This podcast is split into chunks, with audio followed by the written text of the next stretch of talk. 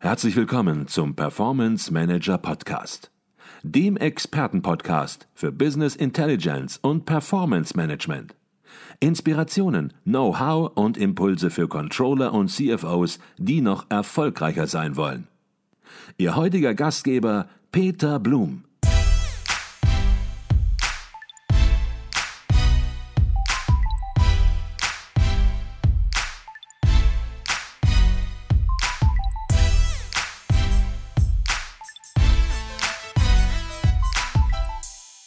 Herzlich willkommen im Performance Manager Podcast. Mein Name ist Peter Blum. Zweimal im Jahr befragt die Wirtschaftsprüfungsgesellschaft Deloitte die Finanzvorstände in Deutschland, wie sie die aktuelle wirtschaftliche Lage einschätzen. Der aktuelle CFO Herbst Survey wurde zwischen dem 9. und dem 29. September 2022 durchgeführt und 124 Finanzvorstände deutscher Großunternehmen nahmen teil. Die CFO sind maßgeblich in die Planung und in die Steuerung von Unternehmen eingebunden und deshalb ist die Stimmungslage der CFO ein sehr gutes Barometer, wie und wohin sich Unternehmen und die Volkswirtschaft in Zukunft entwickeln. Das Jahr 2022 brachte bisher sehr wenig gute, dafür umso mehr schlechte Nachrichten und ich möchte es mal vorwegnehmen, in den bisherigen Krisen der letzten Jahre gab es immer Hoffnungsschimmer, die Planung war immer auf Krisenüberwindung ausgerichtet. In diesem Herbst fühlt es sich leider etwas anders an und die Stimmung ist auf einem ja, relativen Tiefpunkt angekommen. Dennoch freue ich mich natürlich, Dr. Alexander Börsch erneut zu begrüßen. Er ist Mitautor des CFO-Surveys und Chefökonom und Leiter Research von Deloitte Deutschland und wird für uns die aktuellen Ergebnisse einordnen. Doch bevor wir einsteigen, herzlich willkommen bei uns im Performance Manager Podcast, Dr. Alexander Börsch. Hallo Herr Blum, freue mich wieder dabei zu sein. Herr Börsch, die negative Beurteilung des ökonomischen Umfelds und der Geschäftsaussichten hat sich ja seit dem letzten Survey im Frühjahr 2022 nochmal fortgesetzt. Und wir wollen natürlich wie immer in die einzelnen Untersuchungsfelder auch einsteigen, aber diesmal machen wir es ein bisschen anders, denn Sie machen sich die Mühe, gerade auch am Anfang Ihres Surveys immer eine Executive Summary zu geben. Und warum sollen wir das nicht auch mal im Podcast machen? Also der Versuch eines kurzen zusammenfassenden Überblicks zur aktuellen Lage. Ja, was wir in dem Survey sehen, ist, dass sich der Abschwung, der sich im Frühjahr angedeutet hat, jetzt tatsächlich materialisiert. Also wir hatten im, im, im letzten Frühjahr-Survey, der so kurz nach dem Ausbruch des Ukraine-Kriegs ähm, im Feld war, hat man gesehen, dass diese positiven Erwartungen vom letzten Jahr natürlich äh, sehr stark nach unten gegangen sind. Wir haben aber auch gesehen, damals wurde die Lage noch als äh, sehr stabil und positiv gesehen. Nur die Aussichten wurden schlechter eingeschätzt. Und jetzt ein halbes Jahr später sehen wir, die Krisen sind nicht vorbei. Äh, ganz im Gegenteil, es sind dann eher noch äh, neue Krisen dazugekommen. Und das drückt sehr, sehr stark auf die Stimmung äh, der CFOs. Das heißt, wir sehen sehr, sehr niedrige Werte bei Geschäftsaussichten. Wir sehen niedrige Werte bei Konjunkturaussichten. Wir sehen generell eine größere Vorsicht bei den CFOs. Und wir sehen neue Themen sehr hoch auf der Agenda der CFOs. Ich glaube, hier ist es vor allem Inflation äh, und die Geopolitik, die die, die, die CFOs umtreibt. Mhm. Und in die einzelnen Bereiche werden wir natürlich im Gespräch jetzt auch noch weiter einsteigen. Ähm, die Geschäftsaussichten, Sie hatten die gerade angesprochen, die werden aktuell ja so pessimistisch, fast so pessimistisch beurteilt wie vor der ersten Corona-Welle. Und es gibt im Prinzip in Ihrer Studie kein einziges Unternehmen, äh, für das sich die Aussichten in den letzten Monaten verbessert haben. Kann man aber, wenn wir in die Branchen einsteigen, Branchenunterschiede wenigstens feststellen noch? Ja, man sieht, man sieht schon deutliche Branchenunterschiede was jetzt aber auch nicht heißt, dass es manchen Branchen gut geht. Es ist mehr so, wem geht es weniger schlecht. Ähm, das, das, das ist im Moment eher so äh, das Thema. Und wir sehen da auch in diesem Gesamtbild, das ist eigentlich auch etwas Neues, weil wir haben äh, während Corona gesehen, da hat die Industrie die Schwäche im Dienstleistungssektor kompensiert. Dienstleistungen konnten wir nicht äh, mehr konsumieren. Wir haben dann Anfang des Jahres gesehen, dass die Dienstleistungen die Schwäche in der Industrie kompensieren. Jetzt sehen wir allerdings, dass Industrie und Dienstleistungen äh, deutlich im, im, negativen Bereich sind. Ähm, und wir sehen natürlich, die am schwersten betroffenen Branchen sind die, die unter den äh, Energiepreisen am meisten äh, zu leiden haben, vor allem natürlich unter der Gasproblematik. Deswegen sehen wir, dass vor allem die Chemieindustrie sehr, sehr, sehr pessimistisch äh, in die Zukunft guckt. Wir sehen das auch äh, in etwas abgeschwächtem Maße in den anderen Teilen des verarbeitenden Gewerbes, hier vor allem die Autoindustrie Vielleicht auch, wir denken natürlich dabei immer an die, an die Hersteller, aber wir haben natürlich auch viele Autozulieferer äh, bei, beim CFO-Server dabei, die dann nochmal noch dazu andere Herausforderungen haben, Transformation zur E-Mobilität und natürlich einiges mehr, neue Regulierungen. Und dann sehen wir Branchen, die auch im deutlich negativen Bereich sind, aber nicht so im negativen Bereich. Und das ist vor allem der Handel. Mhm. Das heißt, da äh, ist, sind, die, sind die Aussichten zumindest vergleichsweise besser wie jetzt in der Industrie. Mhm. Wenn man es regional so ein bisschen aufsplittet, dann ist es so, ja, dass die Eurozone und wenn man Deutschland rausnimmt, im Grunde genommen ja fast gleich pessimistisch beurteilt werden in der wirtschaftlichen Lage und in den Erwartungen, während es für China und USA etwas positiver aussieht. Vielleicht können Sie dazu noch etwas sagen. Ja, das passt eigentlich ganz gut so, auch zum, zum makroökonomischen Bild zusammen. Also wir sehen, dass sich die amerikanische Wirtschaft deutlich äh, besser hält als die europäische und die deutsche. Das hat verschiedene Gründe. Zum einen ist, ist Amerika von der Energiekrise sehr viel weniger betroffen äh, wie, wie Deutschland. Liegt daran, dass Amerika netto Energie exportiert. Das heißt, Amerika ist schon natürlich betroffen von steigenden Energiepreisen, aber in deutlich geringerem Maße. Äh, und wir sehen, dass China natürlich auch einen deutlichen Abschwung erlebt hat dieses Jahr. Also Stichwort äh, Zero-Covid-Politik, unterbrochene Lieferketten. All diese Themen, dadurch wächst die chinesische Wirtschaft deutlich schwächer als erwartet, aber noch deutlich positiv. Und für nächstes Jahr wird auch generell erwartet, dass die chinesische Wirtschaft zumindest wieder einen Tick äh, sich nach oben bewegt. Und das reflektiert sich hier eigentlich sehr schön in den, in den Einschätzungen der CFOs die jetzt für beide Wirtschaftsräume China und Amerika jetzt nicht überschwänglich positiv sind, äh, aber sie sind ungefähr neutral, während Deutschland und die Eurozone sehr stark negativ gesehen werden. Mhm. Jetzt reden wir hier quasi schon seit drei Jahren miteinander, besprechen den CFO-Survey und da war es natürlich, abgesehen davon, dass wir das Gefühl haben, dass wir eigentlich permanent in der Krise sind äh, seit äh, zwei Jahren, ähm, oder drei Jahren, muss man fast schon sagen, ähm, hat man das äh, Gefühl gehabt, es gibt auch immer Krisengewinner. Ist das auch diesmal der Fall? Gibt es Unternehmen, gibt es vielleicht sogar Nischenbranchen, die Sie als Krisengewinner in dieser schwierigen Situation herausarbeiten möchten? Glaube, Krisengewinner sieht man wahrscheinlich wirklich immer erst dann, dann im Nachhinein, weil manchmal geht es ja dann sehr, sehr überraschende Wege, welche Branchen dann auf einmal noch, einen, noch einen Aufschwung nehmen. Ich glaube, im Moment kann man, was man auch an den Finanzmärkten sieht, wenn man sich da die Branchen ansieht, sieht man, dass halt die Branchen, die unverzichtbare Produkte herstellen, Stichwort Basislebensmittel, ähm, dass die sich noch relativ gut schlagen man sieht auch, dass wenn die Rezessionsängste zunehmen, die Leute natürlich äh, stärker aufs Geld schauen, versuchen äh, Dinge, Dinge einzusparen, ihr Geld zusammenzuhalten.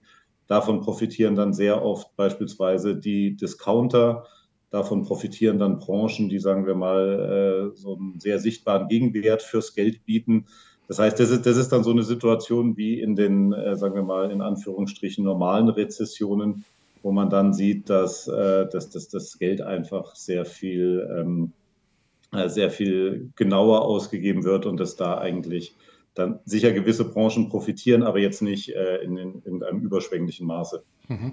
Wenn wir beim Geld ausgeben sind, dann sind wir gewisserweise auch bei Investitionen angekommen.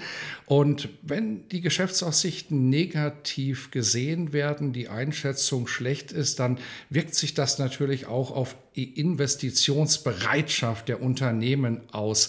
Was sind das für Investitionen, die jetzt zunächst als erstes komplett zurückgestellt werden? Welche Investitionen werden aber vielleicht auch weiterhin als wichtig erachtet?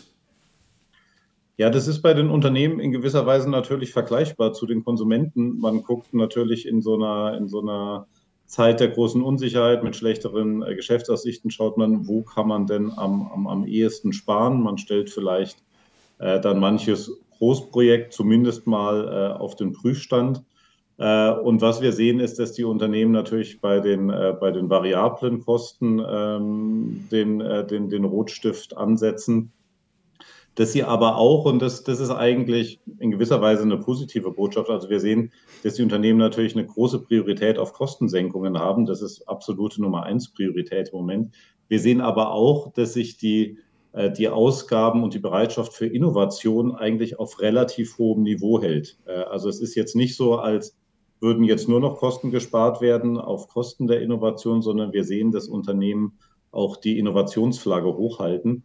Und ich würde es mal so als, als, als Anzeichen interpretieren, dass den Unternehmen sehr bewusst ist, dass die großen Themen, die wir jetzt vor dem Krieg und vor Covid hatten, Stichwort Digitalisierung, Dekarbonisierung, Mitarbeitergewinnung und so, die werden, die verschwinden jetzt nicht. Äh, und ich glaube, es ist ein Unternehmen sehr bewusst, dass sie da nach wie vor rein investieren müssen, äh, um ihre Zukunftsfähigkeit nicht zu verlieren. Das heißt, von daher, glaube ich, sind wir in gewisser Weise sicher in so, so einer ersten Phase, wo man einfach erstmal guckt, was, äh, was, auf den, was auf den Prüfstand gehört. Mhm. Jetzt haben Sie die zwei wesentlichsten Geschäftsstrategien schon angesprochen, die CFO und Unternehmen verfolgen, um auf die gegenwärtige Situation zu reagieren. Kostensenkung steht natürlich ganz, ganz oben in der Prioritätenliste. Auf der anderen Seite aber erkennt man, man kann hier nicht aufhören, innovativ zu denken. Neue Produkte, Dienstleistungen, Veränderungen in den bestehenden Produkten sind erforderlich. Das sind aber nicht die einzigen Maßnahmen und Strategien, die verfolgt werden. Was gibt es für weitere Strategien? Ja, wir sehen also, wir, wir fragen verschiedenste äh, Strategien ähm, ab. Es sind, es sind acht insgesamt und die sind eigentlich eingeteilt in eher offensive Strategien und eher defensive Strategien. Wenn man die jetzt zusammenfasst, äh, dann sieht man, dass die defensiven Strategien im Moment klar überwiegen. Also die, äh, die Bereitschaft, Investitionen zu erhöhen, ist natürlich äh, deutlich zurückgegangen. Die Bereitschaft zur Innovation ist leicht zurückgegangen, bleibt aber auf, auf, auf hohem Niveau beispielsweise. MA ist auch leicht äh, zurückgegangen. Ähm, das heißt, das sind die, die, die eher äh, offensiven Strategien. Bei den defensiven Strategien geht es halt natürlich finanzielle Polster aufbauen, Cashflow-Management, all diese Themen, die sind leicht gestiegen, aber das Wichtigste ist eigentlich tatsächlich, wie Sie gesagt haben, Kostensenkungen ist äh, ganz weit oben. Wir sehen das natürlich, ähm, dass das auch in, in besseren Zeiten sind Kostensenkungen oder ein neutraler Kostenmanagement ist natürlich immer ganz weit oben auf der CFO-Agenda. Jetzt sehen wir allerdings, dass der Abstand einfach, einfach größer wird. Jetzt fragen Sie im CFO-Survey die CFO auch nach der Einschätzung zum Niveau der Unsicherheit im finanziellen und ökonomischen Umfeld. Und ja, diesmal muss man sagen, hier ist das Ergebnis ja beinahe schon ersorgniserregend und ähm, erreicht sozusagen in der zehnjährigen Geschichte der CFO-Service den Höchststand. So hoch war die Unsicherheit oder wurde die Unsicherheit noch nie eingeschätzt. Und das unterstreicht dann natürlich auch, ja, die Vielfalt der Risiken, die Unternehmen sehen, denen Unternehmen ausgesetzt sind. Vielleicht können Sie etwas über die einzelnen Risikopositionen sehen, die bewertet werden. Ja, ich glaube, Unsicherheit kann man sicher interpretieren so ein bisschen als das, das, das Bauchgefühl, was sich aus den Risiken ergibt. Also wir fragen da, wie hoch sehen Sie die Unsicherheit im ökonomischen und politischen Umfeld? Äh, und da spielen natürlich all diese Risiken rein. Und wir sehen auch, das ist ein wichtiger Indikator auch für die Investitionsbereitschaft, über die wir gerade gesprochen haben. Je unsicherer die Lage eingeschätzt wird, desto niedriger sind eigentlich die Investitionen. Deswegen schauen sich auch immer die Zentralbanken sehr genau an, wie sich die, die Unsicherheit äh, entwickelt, die die Unternehmen gerade sehen. Das heißt, das ist, das ist tatsächlich ein wichtiger Indikator, und wie Sie gesagt haben, Höchststand in, den, in der zehnjährigen Geschichte. Wir hatten in der zehnjährigen Geschichte ja auch schon einige andere Krisen, nicht nur Covid, Brexit, Euro-Krise und so, aber jetzt sind wir wirklich auf dem, auf dem Höchststand äh, angelangt. Und die Risiken, die dazu führen, äh, ist so eine Mischung aus neuen und alten Risiken, muss man sagen. Also wenn wir mit den alten Risiken anfangen, äh, der Fachkräftemangel ist nach wie vor ein Riesenthema für die Unternehmen und die CFOs. Eigentlich überraschend, denn wenn wir jetzt Rezessionsängste haben, dann äh, sind ja normal immer Arbeitsplätze in Gefahr. Wir haben nach wie vor einen äh, Fachkräftemangel. Das ist eine gute und eine schlechte Nachricht. Die gute Nachricht ist, es stabilisiert die Konjunktur ähm, nach wie vor. Die Leute müssen sich nicht unbedingt um ihren Job sorgen. Die schlechte ist dann natürlich für Unternehmen, der War for Talents äh, geht weiter, trotz dem schlechteren Umfeld. Die neuen Risiken sind natürlich die Energiepreise, äh, die ähm, das Nummer eins Risiko im Moment äh, für die Unternehmen sind. Ähm, natürlich eigentlich quer durch alle Branchen, aber in, in den Energie, energieintensiven natürlich ähm, für jedes Unternehmen mehr oder weniger. Und wir sehen auch die, eine, größere Furcht vor, äh, vor steigenden Löhnen. Äh, das ist natürlich durch die, durch die Inflation getrieben und die, sagen wir mal, die, die Angst der Unternehmen zu den Belastungen, die sie jetzt schon haben, Inflation, Energiepreise, die natürlich alle äh, in die operativen Margen reingehen. Also wir haben gesehen, dass die operativen Margen sehr weit runtergegangen sind. Das heißt, da kommt äh, die, die, die Gefahr von überdurchschnittlichen Lohnsteigerungen oder Lohnsteigerungen, die äh, auf dem Niveau der Inflation liegen, da nochmal hinzu. Das gehört auch zu den neuen Risiken. Äh, und äh, als, als viertes sicher noch das Thema geopolitische Risiken, ähm, was für die Unternehmen natürlich jetzt in der derzeitigen Lage nochmal sehr viel prominenter geworden ist. Mhm. Geopolitische Risiken, die sich dann natürlich auch in den Lieferketten weiterhin auswirken. Lieferkettenprobleme stehen natürlich auch noch weiterhin in den Risiken an, ja, mit an erster Stelle. Ähm, Sie haben es angesprochen, all diese Themen, die haben natürlich die Inflationsraten seit dem Frühjahr in die Höhe schießen lassen und ja, die Preissteigerungen, die extremen Preissteigerungen werden von den CFOs auch nicht als vorübergehendes Phänomen mehr gewertet, sondern CFOs glauben, das wird sich ein bisschen länger noch hinziehen. Vielleicht können Sie dazu etwas sagen und natürlich dann auch auf die Strategien überleiten, die Unternehmen ja, verfolgen, um mit der Inflation umzugehen. Ja, das ist so, dass die, äh, also wir haben die Inflationserwartungen für nächstes und übernächstes Jahr abgefragt. Äh, die für nächstes Jahr, also 2023, äh, sehen die CFOs eigentlich einen ähnlichen Wert wie die meisten Makroökonomen, also etwas, etwas über sieben Prozent Inflation, also immer noch sehr, sehr hoch. Ähm, also das heißt, wir werden jetzt nächstes Jahr nicht direkt einen drastischen Rückgang der Inflationsraten sehen. Was interessant ist, äh, ist tatsächlich, dass die CFOs auch für übernächstes Jahr deutlich erhöhte Inflationswerte erwarten, weil das ist konträr zu dem, was jetzt beispielsweise die Zentralbanken erwarten und äh, auch die meisten makroökonomischen Modelle. Das heißt, die CFOs gehen hier davon aus, dass die Inflation 2024 immer noch um die 5 äh, Prozent liegen dürfte. Und die meisten äh, Makroökonomen würden sagen, nach diesem Energiepreisschock äh, und all den Themen wird die Inflation dann eigentlich 2024 eher wieder Richtung äh, 2% äh, zurückgehen. Und das ist, das, ist, das ist natürlich insofern interessant, weil wir hier ein neues Niveau an Inflationserwartungen auf, auf, auf Seiten der Unternehmen sehen. Und wenn man das auch mal neben die ähm, Surveys der Bundesbank legt, die auch Konsumenten befragen, wie ihre Inflationserwartungen auch über die nächsten drei bis fünf Jahre sind, sehen wir, dass auch da die Konsumenten eher Richtung äh, Prozent tendieren. Das heißt, relativ, relativ konsistent zu den CFOs. Von daher ist das wirklich mittelfristig eine der entscheidenden Fragen. Wer hat recht? Äh, CFOs und Konsumenten auf der einen Seite oder die die, die, die Makroökonomen. Ähm, das ist wichtig, aber ich glaube, es ist auch wichtig, diese, dieses, dieses Risiko dann noch mittelfristig äh, auf dem Schirm zu halten, weil äh, da gibt es natürlich jetzt äh, viele Befürchtungen. Frage, wie die äh, CFOs damit umgehen, da gibt es eigentlich wirklich so einen bunten Strauß äh, an Strategien, der, der da angewendet wird. Also wir haben da wirklich eine ganze Batterie von möglichen Strategien abgefragt. Und es zeigt sich, dass tatsächlich die meisten auch angewendet werden, natürlich in äh, in, in unterschiedlicher Intensität. Äh, also wir sehen, dass die absolute Mehrzahl der Unternehmen äh, die Preissteigerungen an die Konsumenten weitergeben möchte und das auch versucht. Das sind um die, um die 90 Prozent. Wir sehen aber auch, dass verschiedene interne Hebel gezogen werden. Also interessant fand ich tatsächlich, dass dann auch eher ähm, neue Strategien verfolgt werden oder vielleicht auch andere Strategien verfolgt werden. Also es geht zum Beispiel darum, dass man den Nutzen der eigenen Produkte besser kommuniziert, dass man sich stärker auf diese Dinge fokussiert. Es geht darum, sich stärker vom, Wett, vom Wettbewerb äh, abzugrenzen, damit man auch die Zahlungsbereitschaft der Kunden, ähm, sagen wir mal, treffen kann. Ähm, es geht darum, in, ähm, in Kostensenkungen zu investieren. Hört sich jetzt erstmal komisch an, äh, aber da fällt natürlich auch sowas drunter wie höhere Energieeffizienz, äh, Automatisierung und all diese Themen.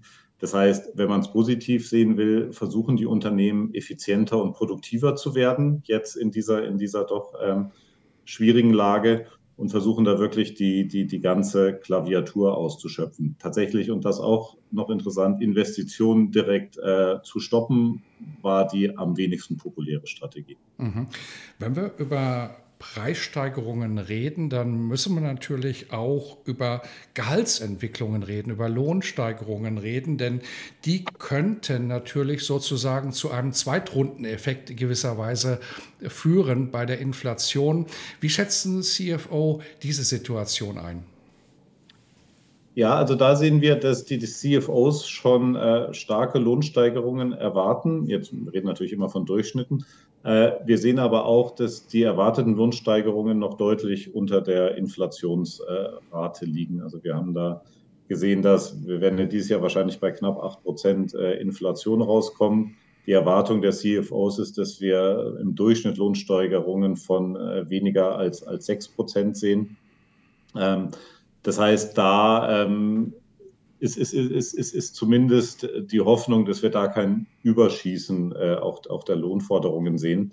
Man muss natürlich dabei auch immer bedenken, es ist eine relativ feine Balance, die da gewahrt werden muss. Einerseits muss natürlich der Kaufkraftverlust der, der Arbeitnehmer in irgendeiner Form ähm, ausgeglichen werden. Andererseits ist da natürlich, wie Sie gesagt haben, die Gefahr da, dass wir in eine Lohnpreisspirale laufen. Zweitrundeneffekte dann ähm, kriegen, wo, woraufhin dann die Zentralbanken nochmal entschiedener durchgreifen müssen und da, da dann nochmal die Konjunktur stärker bremsen. Das heißt, das ist für die Unternehmen, aber auch für die Tarifpartner natürlich im Moment so, so, so ein großes Problem, da in gewisser Weise die goldene Mitte zu finden. Äh, und wir sehen hier, dass die ähm, Unternehmen, sagen wir mal, halbwegs ähm, darauf hoffen, dass diese Mitte auch gefunden wird. Mhm. Der Trend zur Globalisierung, der hat uns über mehrere Jahrzehnte sozusagen begleitet und wird aber nun nicht mehr als allererstes Risiko gesehen von den CFO, weil man natürlich auch in den letzten Jahren ja erkannt hat, ähm, dass es hier Risiken gibt und man konnte sich auch schon in der Corona-Zeit sozusagen darauf einstellen und hat Maßnahmen ergriffen. Das ist jetzt sozusagen alles noch weiter verschärft worden durch die neuen Themen, die geopolitisch äh, ans Tageslicht gekommen sind. Was bedeutet das für den regionalen Investitionsfokus? Wo fließen Investitionen hin? Ja, ich glaube, es gibt natürlich im Moment wenig Unternehmen, die sich nicht genauer anschauen, wie ihre Lieferketten aufgestellt sind, wie ihre Absatzmärkte aufgestellt sind und die das jetzt natürlich verstärkt unter der Perspektive betrachten, was bedeuten denn die, die, die neuen politischen Risiken jetzt äh, für uns? Und tatsächlich natürlich der offensichtlichste Kandidat äh, für Maßnahmen sind die Lieferketten in erster Linie, dann vielleicht auch noch die Absatzmärkte. Und wir sehen, dass die deutsche Wirtschaft ist ja eine der am höchsten internationalisierten der Welt. Also es, es, es gibt wenig Länder, die so viel im Ausland investiert haben. Es gibt wenig Länder, die sich auch den Lieferketten so stark äh, spezialisiert und internationalisiert haben. Und wir fragen regelmäßig äh, danach, ähm, wo denn in, in welchen Regionen äh, investiert werden soll. Und wenn man das jetzt die aktuellen Ergebnisse mit den Ergebnissen 2019 vergleicht, gibt es tatsächlich eine sehr auffällige Tendenz. Und zwar die Investitionsbereitschaft für Deutschland ist sehr deutlich gestiegen. Die für Osteuropa und Westeuropa ist auch nochmal deutlich gestiegen während die für China äh, deutlich gefallen ist und in etwas geringerem Maße auch für den Rest Asiens. Und das kann man sicher so interpretieren, äh, dass so diese ganze Diskussion Re Reshoring, Nearshoring, Friendshoring jetzt die Unternehmen erreicht hat und die sich da sehr starke Gedanken machen. Und so wie es äh, im Moment ausschaut, wird zumindest ein Teil der Produktion dann tatsächlich eher in Richtung Heimatstandort oder nahe des Heimatstandorts gehen. Muss man allerdings auch dazu sagen, das sind große Projekte, die dann ähm, äh, unternommen werden müssen, wenn man das tun will, ähm, die auch natürlich jede Menge an Investitionen erfordern. Ich meine, wir haben gesehen, der Aufbau der Lieferketten hat Jahre und Jahrzehnte gedauert. Das heißt, ich glaube, auch die Umstrukturierung der Lieferketten wird eine ganze Weile in Anspruch nehmen. Aber ich glaube, man kann sagen, dass dieser Prozess und das Nachdenken darüber äh, sicher gestartet ist. Mhm. Das Nachdenken auch über ein geopolitisches Monitoring, das ist sicherlich auch eine, ja, eine neue Entwicklung, die Sie sehen, dass hier darüber nachgedacht wird, nicht mehr nur zu reagieren in gewisser Weise, sondern sehr frühzeitig auch schon Risiken erkennen zu können und dann Strategien und Maßnahmen zu, ja, durchzuführen, um gegen geostrategische Risiken noch resilienter zu werden. Ähm, was verbirgt sich hinter dem Begriff Geopolitik? Politisches Monitoring und was sind das für Strategien und Maßnahmen, die die CFOs durchführen? Ja, das, das, das ist sicher ein Thema, was jetzt relativ neu auf, auf, auf den Radar kommt. Ähm, natürlich gab es politische Risiken schon immer. Jetzt sind wir aber neue politische Risiken und der, der, der Wandel oder äh, um hier der, der oft strapazierte Begriff der Zeitenwende trifft hier sicher auch in gewisser Weise zu.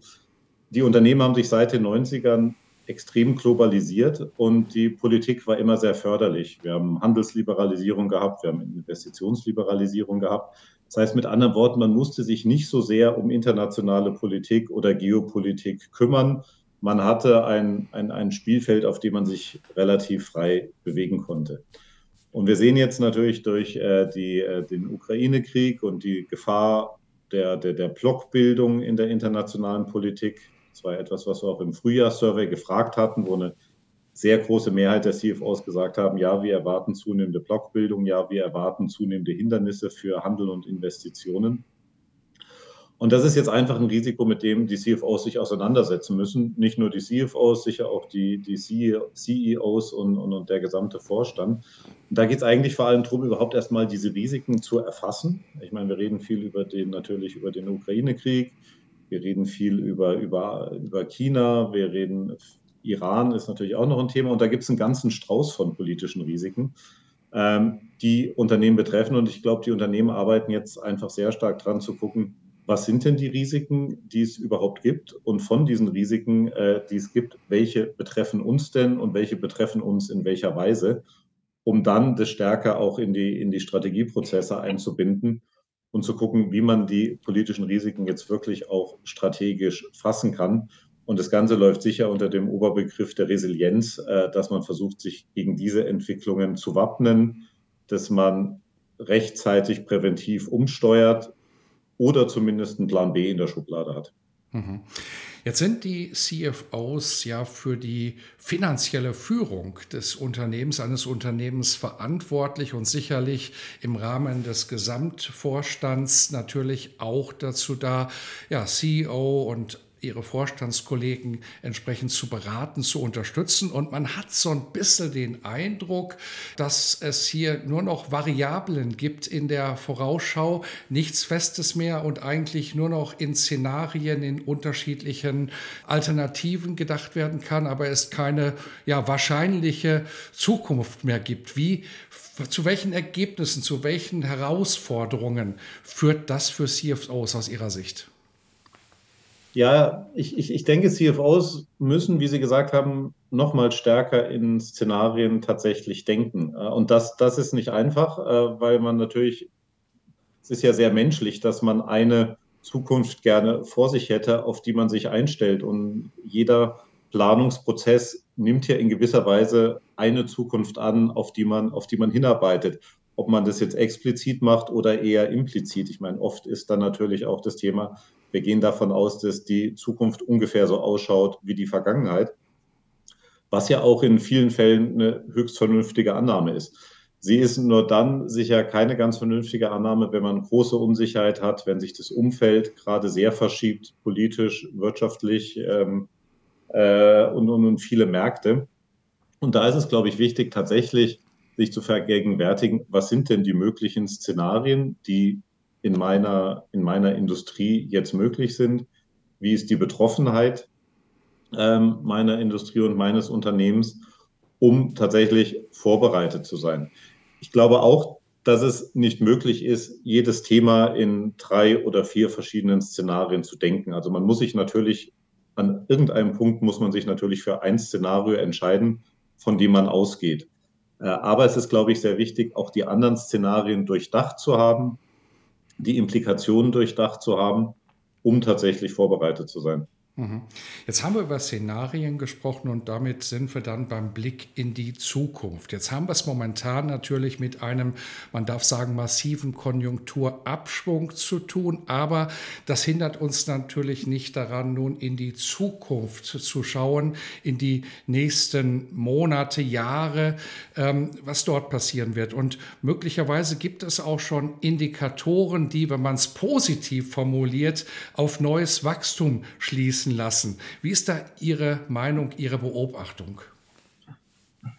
Ja, ich, also ich denke, man, man muss zunächst einmal sagen, dass die Lage tatsächlich vielleicht noch ein bisschen besser ist wie die Stimmung im Moment.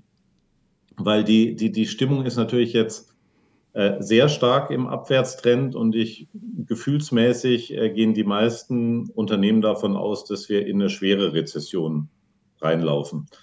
Ähm, und ich glaube, das ist nicht notwendigerweise der Fall. Äh, also wir haben natürlich verschiedene Konjunkturszenarien gerechnet.